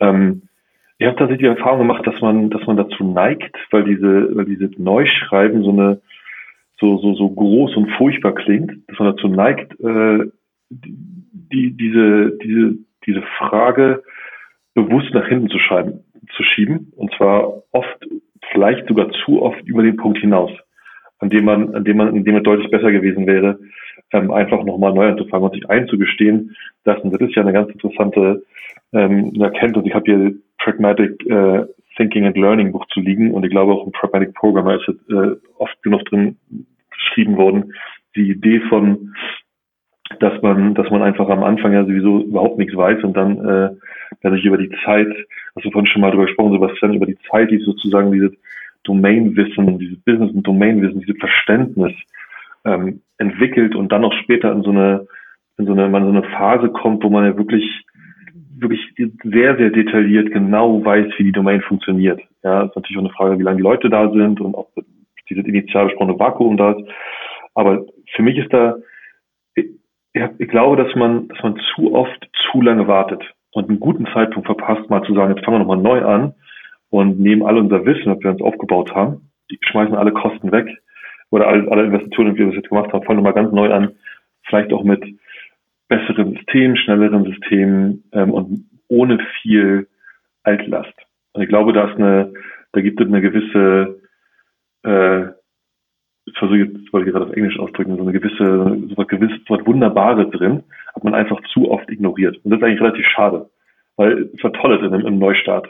Allein schon, allein schon, dass man, dass man damit einfach ein, ein, wunderbares Tool hat, um so ein ganzes Team einfach mal so drei Monate so richtig glücklich zu machen. Und das ist ja, das darf man ja nicht unterschätzen. Ähm, da steckt ja viel dahinter. Und mittlerweile gibt es ja auch genug Studien, die, die nachweisen, dass, äh, dass zufriedene, zufriedene Mitarbeiter deutlich besser, deutlich besseren Business Output haben als, als, als schlecht gelaunte, als muff, müfflige Arbeiter im Grunde. Ne? Da sind wir auch wieder beim Punkt, dass äh, zufriedene Mitarbeiter wahrscheinlich auch länger in einem Unternehmen bleiben. Sprich, ähm, du zumindestens den Effekt, dass halt das Wissen das Unternehmen verlässt, halt seltener passiert. Ähm, mein, äh, mein, meine Erfahrung ist, äh, ist ähm, dass der Grund, warum man es nicht macht, übrigens ein anderer ist als der Grund, warum man es nicht machen sollte. Ähm, Viele äh, stören sich nämlich daran, dass die, äh, weil du gerade gefragt hast, warum man es nicht macht, viele stören sich, glaube ich, an den Initialkosten, bis man wieder das gleiche Level halt irgendwie hat, wie man das in dem aktuellen System hat.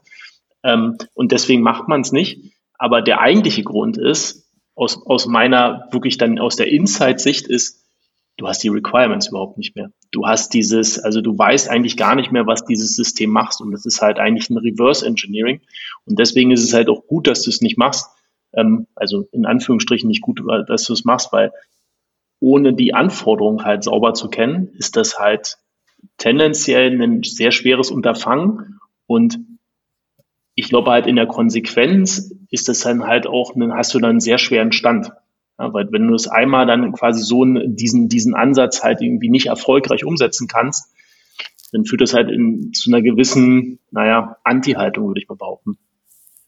Wobei man hier natürlich die Gegenargumentation dann ist, ähm, dass du, dass du in deinem alten System ja unglaublich viele Anforderungen hast, höchstwahrscheinlich oder haben wirst, die da gar nicht mehr, die da heute gar nicht mehr drin sein sollten. Ja, also Funktionen, Code, Systeme, Prozesse, die du, die du im Laufe dieser, keine Ahnung, wie alt das System ist, bleiben wir vor den vier Jahren, über die wir vorhin gesprochen haben, äh, angesammelt hast, die einfach jeden weiteren Schritt extrem kompliziert machen ja, immer diese, diesen riesigen ja. Ballast aber in, der, aber in der Blackbox-Sicht, ja, in der Außensicht, äh, ist das halt unsichtbar. Und halt quasi diese Außensicht halt eins zu eins nachzubauen, ist halt unheimlich schwer, wenn du nicht halt ein gutes, also nicht halt irgendwo eine gute Dokumentation halt irgendwie hast. Also das, das ist zumindestens das, wenn du, also meiner Erfahrung nach, wenn man dann halt irgendwie die Diskussion in Anführungsstrichen gewinnt, dass man jetzt das System neu baut, dann scheitert es häufig daran, dass halt irgendwie gar nicht klar ist, was man denn fachlich neu bauen will, weil gerade im Detail die Anforderungen gar nicht mehr klar sind. Genau, also äh, das, das sehe ich auch. Was, was hinzukommt noch, ist, dass man gleichzeitig ja Dinge auch besser machen möchte als vorher. Und man, also was ich auch schon öfter erlebt habe, ist, dass Teams dann versuchen, zu viel gleichzeitig besser zu machen mhm. und zu verändern. Und dann kommst du wieder in so einem ganz klassischen Wasserfall Big Bang äh, Release raus sozusagen. Du, du arbeitest zwar also im Team nominell agil, weil du halt schön immer Sprints machst oder Kanban gemäß dein Board priorisierst etc. Das äh, trifft aber nie auf, äh, auf Production und damit hast du nie die Validierung, äh, dass es wirklich das tut, was es soll, weil eben versucht wird, zu viel rein zu, äh, rein zu äh, crammen.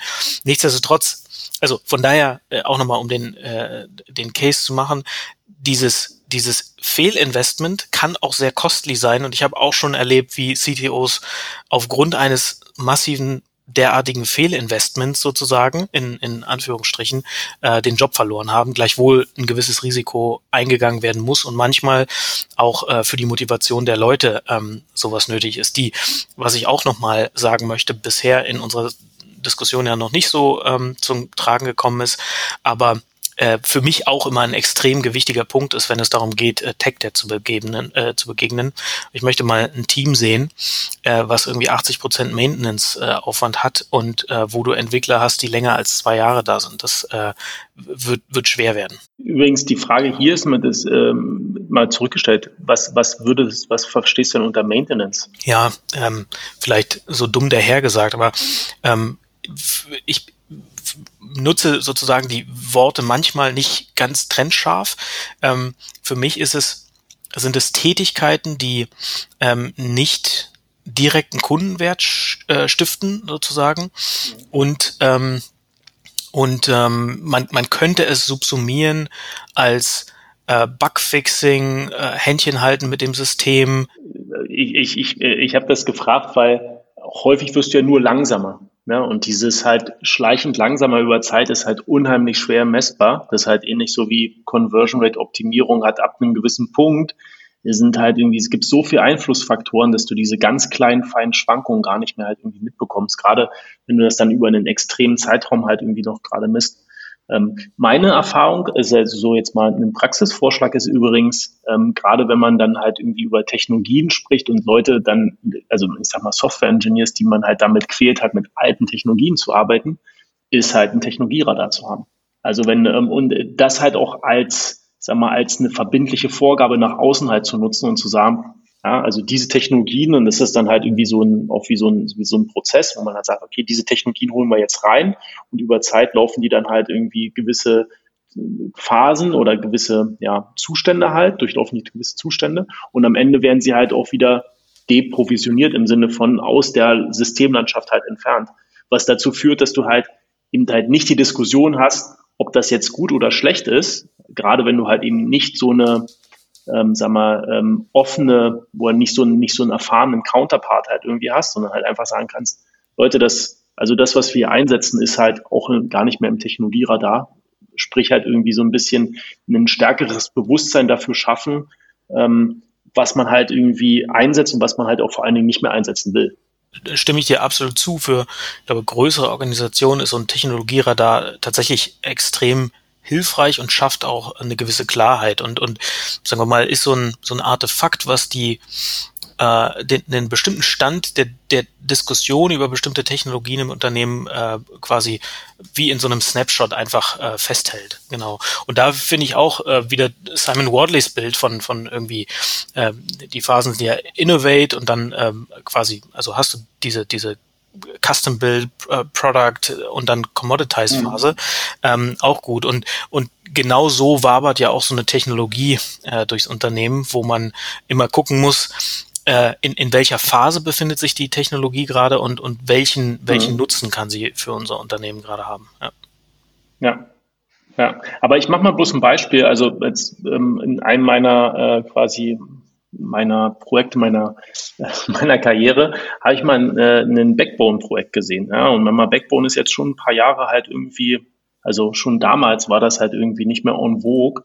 Ja? Und man hat halt irgendwie dann sich immer gewundert, und auf der einen Seite, A, warum dauert denn das so lang? Und B, warum findet man halt keine Leute mehr? Ja, und das ist, also klar, auf der einen Seite große Unternehmen, ja, um halt irgendwie ein Alignment zu schaffen, aber auch gerade in Unternehmen, wenn du halt eben nicht dieses Verständnis halt irgendwie da hast, ne, sondern halt eher denkst, mal, ich habe das ja vor drei Jahren investiert. Ja, und wenn du dir halt anguckst, wie schnell halt Technologien sich halt ändern, dass also quasi die Leute sind ja nicht quasi tagtäglich mit den Themen in Berührung, so wie wir. Ja, und, und einfach halt irgendwie diese Verbindlichkeit da zu schaffen und sagen, okay, das ist das Technologieradar und damit äh, quasi liegen wir halt fest, wie unsere Anwendung aussehen. Was drin ist, ist quasi ist erlaubt, was nicht drin ist, muss halt äh, quasi darf nicht genutzt werden oder muss halt auch wieder ausgebaut werden. Ich will bloß sagen, also vielleicht war ich auch immer nicht in den falschen Unternehmen, aber in Unternehmen, die sich halt eher in einem Zustand befunden haben, wo man halt irgendwie diese Verbindlichkeit gebraucht hat. Aber das hat mir tatsächlich mehr als schon einmal halt irgendwie geholfen, halt irgendwie ganz klar zu sagen, okay, Leute, wenn wir jetzt halt irgendwie an das Thema rangehen, dann müssen wir halt irgendwie eine konzentrierte Aktion machen, weil ähm, das, das, das, das verhindert halt, dass wir halt irgendwie hier vorwärts kommen. Ich finde diese, diese, äh, diese Technologie Radarfrage ähm, total interessant, weil ich habe tatsächlich neulich, ähm, neulich heißt letzte Woche, mal wieder den, den ThoughtWorks äh, Radar rausgekramt und mich gefragt, A, warum bekomme ich den eigentlich nicht, obwohl ich jedes Mal neu subscribe, irgendwie bin ich nicht ganz sicher, ob der überhaupt noch existiert, obwohl die Webseite relativ aktuell aussieht. Und B, warum diese Idee von einem, von einem Technologieradar eigentlich nirgendwo, und ich lass mich gerne korrigieren, ich habe es noch nicht gesehen, nirgendwo so richtig ähm, im, im praktischen Leben angekommen ist. Also wie gesagt, da ist mein Einblick natürlich ein bisschen kleiner, aber ich finde halt, dieser Radar ist einfach eine sehr coole Kommunikationsplattform einfach, um das Wort Kommunikation auch nochmal wieder zurückzuholen in diesem Podcast. Ähm, weil du hast immer so eine, du hast immer so eine, so eine, mit welcher Technologie wollen wir dieses oder jenes Projekt machen, unabhängig davon, ob wir jetzt irgendwie äh, früh dran sind, bestimmte, bestimmte Projekte neu zu schreiben oder ob man irgendwie eine gewisse Service oder Microservice ähm, angenommen hat. Aber einfach durch, durch diesen, durch diesen, durch diesen, durch diesen iterativen Prozess, der ja im Prinzip in dieser Plattform, in diesem, in diesem Radar eingebaut ist, schaffst du einfach so eine, eine Umgebung, in der du so eine, so diese, diese, diese persönliche Technologievorhaben-Diskussion ähm, rausnehmen kannst und sagen kannst, mhm. Ist doch, ist doch egal, ähm, lass uns doch, wir sind doch hier sowieso in einer, in einer Trial-Phase, lass uns doch, lass uns doch die fairen, fairen sechs Monate oder sechs Wochen nehmen und bewerten dann gemeinsam, nachdem wir sehen, wie diese oder jene Tech oder Framework sich im echten Leben oder dann bei uns im Einsatz dann auch wirklich ähm, dann gestaltet und, und zeigt. Also ich finde diesen den Tech-Radar als, als Kommunikationsplattform eigentlich richtig cool. Ich finde es ein bisschen schade, dass man es so selten im echten, im praktischen Leben sieht und auch wenig davon hört eigentlich. Also in meiner, aus meiner Sicht ähm, gibt es durchaus halt ein paar Unternehmen, das halt irgendwie einsetzen, aber ähm, ich bin da tendenziell bei Sebastian, was er vorhin gesagt hat, sind tendenziell größere Unternehmen, die das einsetzen.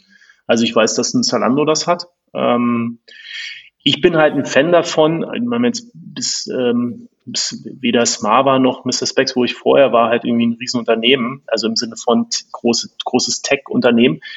Ich finde aber, dass, äh, wie du gerade sagst, Kommunikationsplattform, ne? Also es ist halt irgendwie, man braucht gar nicht fragen, ist das jetzt in, ist das drin oder draußen? Ja? Sowohl halt im Tech-Bereich als halt auch auf einer, auf einer, auf einer Company-Ebene. Ähm, sondern man hat einfach eine, eine klare Definition davon. Man hat, also ich finde das halt, das äh, löst halt auch einige Diskussionen auf. Deswegen finde ich es eigentlich ziemlich gut. Ähm, mag sein, dass es halt irgendwie nicht so häufig eingesetzt wird. Ähm, ich bin halt ein ziemlicher Fan davon. Genau, ja, ich äh, sehe es auch hin und wieder mal bei bestimmten Unternehmen. Ich könnte jetzt, äh, ich habe es auch nur bei einem anderen gesehen, aber ich könnte gar nicht mehr sagen, welches es neben Zalando war. Ähm, aber tatsächlich ist natürlich auch der, also die die, die Erstellung und Pflege eines äh, solchen Radars und das regelmäßige Update, das erfordert schon eine gewisse Disziplin und, und braucht auch einen gewissen Aufwand. Man, also man muss schon sich ein bisschen da reinknien, um, um sowas sinnvoll machen zu können. Und daher glaube ich, ist es so ein bisschen auch so eine Größenfrage. Ähm, ähm, und, und lohnt sich deswegen vielleicht nicht für, für jeden Anwendungsfall. Aber ich glaube absolut, also wenn es, wenn es das Problem sozusagen, äh, dieses Technologieproblem, also welche Technologien sind mhm. in unserem Radar und welche sind außerhalb, wenn das ein relevantes Problem in einem Unternehmen ist, dann lohnt sich dieser, ähm, dieser Aufwand ähm, durchaus. Ja. Was ich halt sehe, ich gucke jetzt gerade mal so nebenbei ein bisschen gut, also ich weiß, dass ähm, man gerade gefunden, dass Adesso das durchaus macht. Ist ja auch ein mal nicht ganz kleine ähm, ähm, IT-Consulting, ein IT-Consulting-Unternehmen. Ähm, warum ich es halt wichtig finde und ist auch sicherlich über die Jahre, also für mich wichtiger zumindest geworden, ist halt der Fakt, dass Technologien sich halt auch einfach extrem schnell entwickeln. Ähm, können wir ja sicherlich auch das mal in einer der zukünftigen Folgen halt irgendwie drüber reden. Ähm, meine Wahrnehmung ist, dass jetzt, wenn man so klassisch jetzt wirklich hier trennen würde ähm, zwischen Backend und Frontend Sachen, dann ist halt man sieht man halt irgendwie durchaus halt eine Verlangsamung in der Backend-Welt. Ja? Ähm, aber das ganze Thema Frontend, ja, also ähm, ich hatte ja vorhin gesagt, halt irgendwie ähm, Backbone, React, Angular, Vue, also gefühlt ist ja da ähm, also, das halt irgendwie in der JavaScript-Welt, in der Node-Welt ist ja unheimlich unheimlich ähm, quasi volatil. Und ähm, wenn du das halt einsetzt, dann hast du halt zwangsläufig Technik-Adept, weil die Technologien sich halt relativ schnell halt outdaten, halt irgendwie das Wissen am Markt nicht mehr verfügbar ist. Ähm, und ich könnte mir vorstellen, dass auch vor dem Hintergrund ein Technologieradar sinnvoll ist für Unternehmen jetzt auf dem Punkt, das ist aufwendig aufzusetzen. Ja, also ich, hm, das ist, können wir sicherlich auch mal drüber reden. Ähm, ich finde, das kann man halt auch, will nicht sagen, low budget machen. Ähm, meine Erfahrung ist hier eigentlich eher, das halt einzuführen, also eine Akzeptanz dafür zu schaffen. Das finde ich halt und den Prozess zu etablieren, um ähm, quasi da äh, Themen halt raufzuheben und halt irgendwie wieder Themen runterzuheben. Das ist äh, also der Prozess ist aber aufwendiger als als als das eigentliche Tooling. Ganz kurz, das war auch das, was ich meinte. Also tatsächlich eher diesen okay. fortlaufenden Prozess, nicht dieses initiale, ja, okay. sondern der fortlaufende ja. Prozess. Ja. Ja, okay. Weil ich wollte tatsächlich, äh, ich wollte tatsächlich ähm, mal einen Gegenpunkt setzen. Ich finde, ich finde mich nicht, dass das tatsächlich, dass das ein, dass die, die Grundidee eines Tech-Radars eher so eine, eher so eine Großunternehmen das ist eine ganz übertriebene Sache ist. Und ich finde, ich finde auch ehrlich gesagt, ich finde auch Zalando ist ein gemeines Beispiel, weil die sind, die sind ja so groß, dass die wirklich alles ausprobieren und alles machen können. Du findest wahrscheinlich zu jedem coolen Zeug irgendwie eine Zalando-Referenz, weil sie einfach genug Leute haben, ne? Und offensichtlich auch nur genug ähm, die Architektur auch distribuiert genug ist, dass da auch einfach viel Experimentieren passiert. Also die haben ja auch, die machen, machen ja auch relativ viel äh, Open Source Arbeit und da sind ja auch mhm. ziemlich viele coole Sachen entstanden.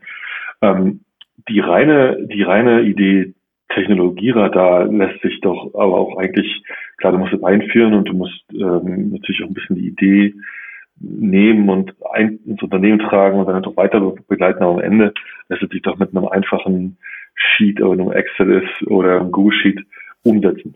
Ähm, und auch bei, und auch ich finde, ich finde daraus, ich finde ehrlich gesagt auch, dass, ein, dass du auch schon bei, bei zehn Leuten einen absoluten Wert darin hast. Einfach nur, weil es eine, weil es die, die, dieses Gespräch führt, gerade weil es so viele Frameworks gibt. Ähm, welche nehmen wir, wie sieht es aus, wie bewerten wir das? Ähm, und so weiter und so fort. Die Wahrscheinlichkeit ist auch groß, dass du in einem großen Unternehmen halt einfach viele Sachen dann drauf hast und dass so ein bisschen die Freifahrt, der Freifahrtsschein dafür ist, halt auch alles machen zu können. Ähm, also ich würde sagen, so eigentlich die Unternehmen, in denen wir sind, da macht das schon durchaus Sinn, halt auch als Kommunikationstool, ne? um halt irgendwie zu sagen, okay, ich will jetzt hier was anderes machen und da gibt's halt auch einen ganz klaren Prozess dafür, um, um das halt irgendwie zu diskutieren, um das dann halt in, in eine Phase zu bringen, wo man es halt irgendwie adapten kann und so weiter und so fort. Ja. Und auch den anderen Weg raus, halt irgendwie zu sagen, okay, keine Ahnung, bleiben wir bei dem Backbone-Beispiel, das ist jetzt halt outdated. Ja. Und dann hast du halt auch ein ganz klare, eine ganz klare halt irgendwie äh, ja Transparenz. Das ist glaube ich das, was also so eine Greifbarkeit, ja, warum man dann halt auch gewisse Sachen halt eben dann halt deprovisioniert oder deprovisionieren sollte. Mhm. Ich muss übrigens mal sagen, äh, wir haben ja im Vorfeld schon mal, äh, nicht heute, aber ich glaube vor ein paar Tagen oder vor ein paar Wochen schon mal über Backbone gesprochen.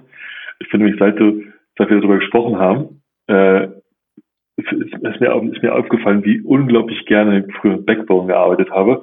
Und heute, ich muss echt oft dran denken, ja, ich denke, das war eins, wirklich eines der coolsten, oder ist eines der coolsten, ich lehne mich jetzt mal aus dem Fenster, nach wie vor der coolsten Frontend-Frameworks. Simpel, klar strukturiert, nicht viel Komplexität, funktioniert fast im Browser. Denke ich oft dran. Danke, dass du die Erinnerung zurückgeholt hast. Halt leider tot. Nein, warum sagst du das? Ich müsste mal gleich nachgucken, ob es überhaupt noch maintained wird. Aber es also, ich glaube, die letzte Stable-Version ist ein paar Jahre her. Ja, kann schon ja. sein. also ja, die Internetseite sieht tendenziell aus wie von ähm, 2005 oder so. Letzte Stable-Version vor 22 Monaten. Ja. Na gut, aber da kann man ja also, ne? Ja, aber pass auf, ich lese ganz kurz vor. Backbones only hard dependency is undercore.js um, and DOM manipulation with backbone view include jQuery. Spätestens jetzt müssten, müssen wir jetzt Erzähl. Spätestens jetzt sollten wir überlegen, ob wir eine Reddit-Gruppe aufmachen und Backbone wieder groß machen. Ja. ich habe nie mit äh, Backbone gearbeitet. Ich will mich gleich outen. Ei. Ich bin, ähm, habe Angular äh, gemacht. Jetzt mal, jetzt wo wir gerade schon mal dabei sind, in die Vergangenheit der, der, der Frontend-Frameworks zu gucken, war Angular ähm, die, die, der Nachfolger von Sprout Core oder war das ein anderes System? Weiß jemand noch, was Sprout Core war? Nee, ganz ehrlich. Also Ich muss gerade mal googeln.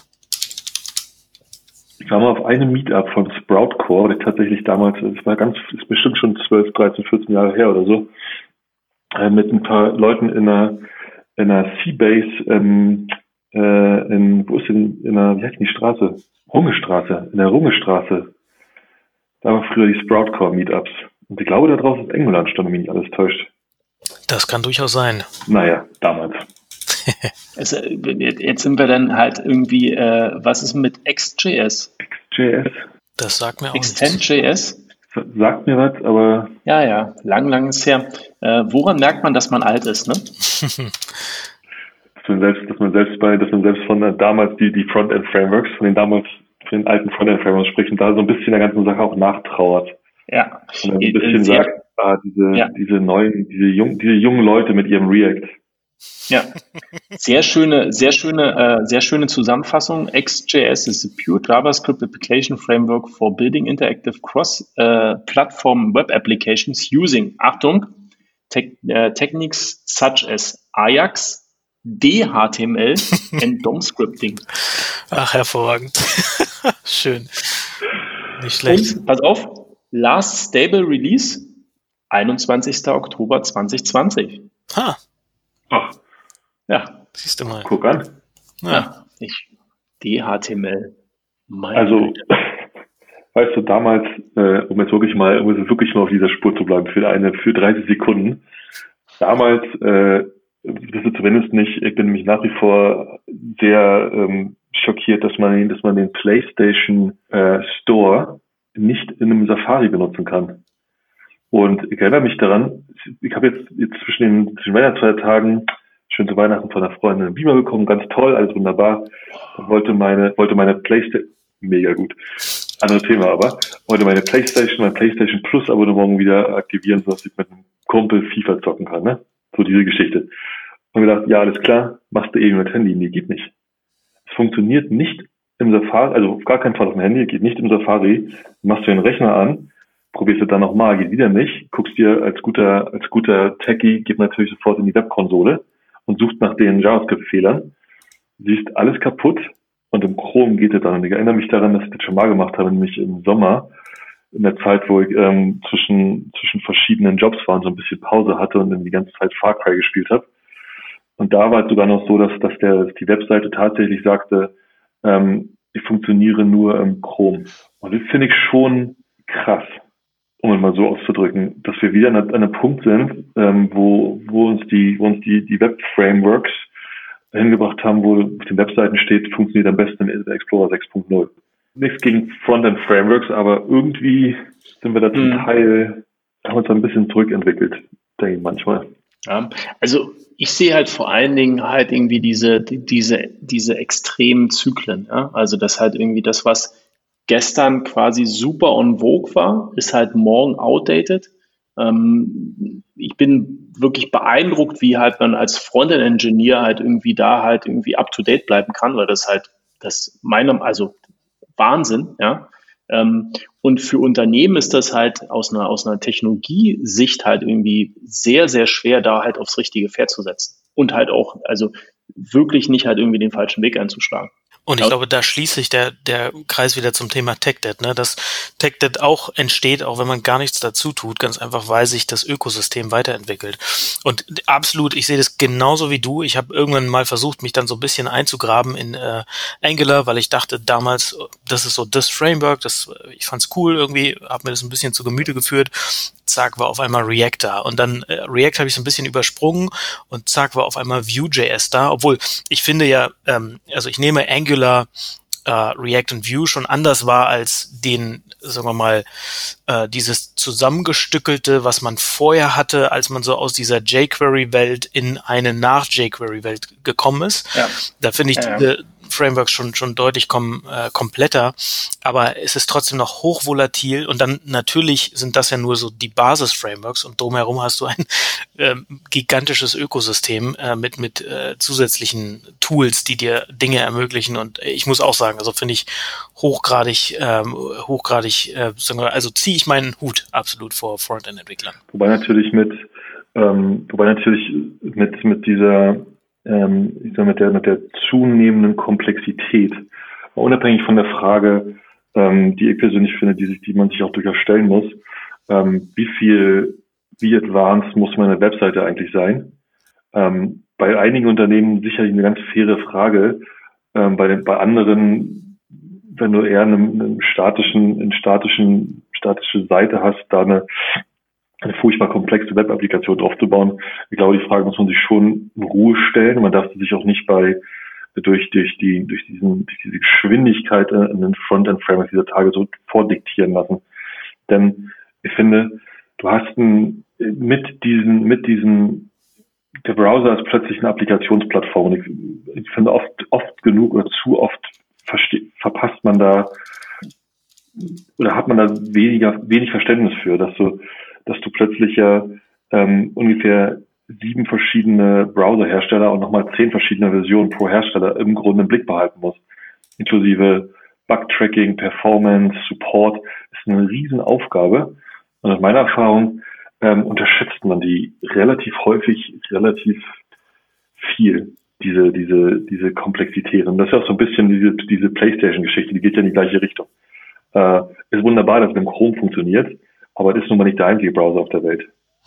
Und ich würde aber auch da nochmal so ein bisschen den, den Unterschied machen zwischen also verschiedenen Anwendungsfällen. Wenn du jetzt so, ein, so eine B2B SaaS-Applikation hast, dann ist vielleicht Cross-Browser-Kompatibilität nicht das höchste Gut sozusagen. Also dann ist es vielleicht auch okay, wenn es halt im, im Chrome und Firefox funktioniert und eben im Internet Explorer oder Edge, wie auch immer der jetzt heißt, äh, nicht. Ähm, während für eine äh, B2C ähm, Webseite, die was auch immer, ein E-Commerce Store oder was auch immer, ähm, da ist dann vielleicht aber auch nicht unbedingt so ein äh, Single-Page Application äh, Paradigma äh, das Richtige, sondern da gibt's äh, ja möglicherweise andere Wege, äh, wie man die äh, die Webseite möglichst vielen Leuten äh, einfach zugänglich machen kann. Und, und genau, also da, von daher finde ich dein, dein, dein Hinweis schon, schon relevant und die, die Wahl der Tools hängt halt immer davon ab, welche Aufgabe oder welche, welche, was das Problem ist, was man eigentlich lösen möchte. Ich glaube, wir haben jetzt ein gutes Beispiel dafür gefunden, halt, ähm, wie halt Technical Debt halt eben auch entstehen kann, ohne dass man es halt irgendwie explizit, ja, also dass es also so einfach quasi durch Zeit halt ähm, halt irgendwie entsteht. Ähm, sehr, sehr, sehr gutes Beispiel. Also es ist gar nicht mal nur durch in Anführungsstrichen Fehlentscheidungen halt irgendwie getrieben, sondern es ist, glaube ich, ein sehr gutes Beispiel, was man halt auch nutzen kann, um vielleicht auch in Anführungsstrichen die andere Seite halt zu überzeugen. Ja, dass das halt einfach ein wichtiges Thema ist, also ein kontinuierlichen, das ein kontinuierliches Investment halt irgendwie braucht. Wie, wie steht ihr denn zu der These, dass man dieses Technical aus Technical Debt streichen sollte? Weil das ja so assoziiert, dass der Fehler auf der technischen, also quasi durch, durch Technik getrieben wurde. Also habe ich noch nicht gehört, die These, aber würde im Prinzip zum zu dem Teil der Diskussion passen, die wir vorher mal geführt haben, ähm, zum Thema wie kommuniziert man das Problem den Stakeholdern äh, in, auf eine Art und Weise, die möglichst, ähm, sagen wir mal, wenig beängstigend wirkt oder, oder auch möglichst leicht verständlich ist. Ne? Von daher, äh, jetzt so äh, quasi ins Blaue hinein würde ich sagen, why not? Hm. Ja, in dem LinkedIn-Post von vorhin hatten wir ja, ähm, da gibt's halt unter anderem einen Kommentar, der sich halt auf Product Debt bezieht ähm, also quasi Funktionalitäten, äh, quasi Features, die ich eigentlich nicht mehr brauche. Ja, ähm, und meine, meine Idee ist halt eigentlich eher, oder mein, mein Punkt wäre hier eher zu sagen, das sind halt allgemeine Schulden, also Sachen, die sich halt einfach, also die man heute anders machen würde. Und ist egal, was es halt, was die, was die Ursache halt irgendwie ist, sind halt Schulden. Weil am Ende des Tages ist ja auch egal, welche Form von Kredit ich habe, bei welcher Bank. Ja, also es sind halt Sachen, die ich zurückzahlen muss. Ähm, und dieses Technical Debt führt halt auch so ein bisschen zu, ähm, also gerade Unternehmen, die dann halt irgendwie jetzt mal wieder außerhalb unserer Blase vielleicht ähm, äh, quasi ein bisschen Finger, schon in die Richtung Fingerpointing halt natürlich geht. Ne?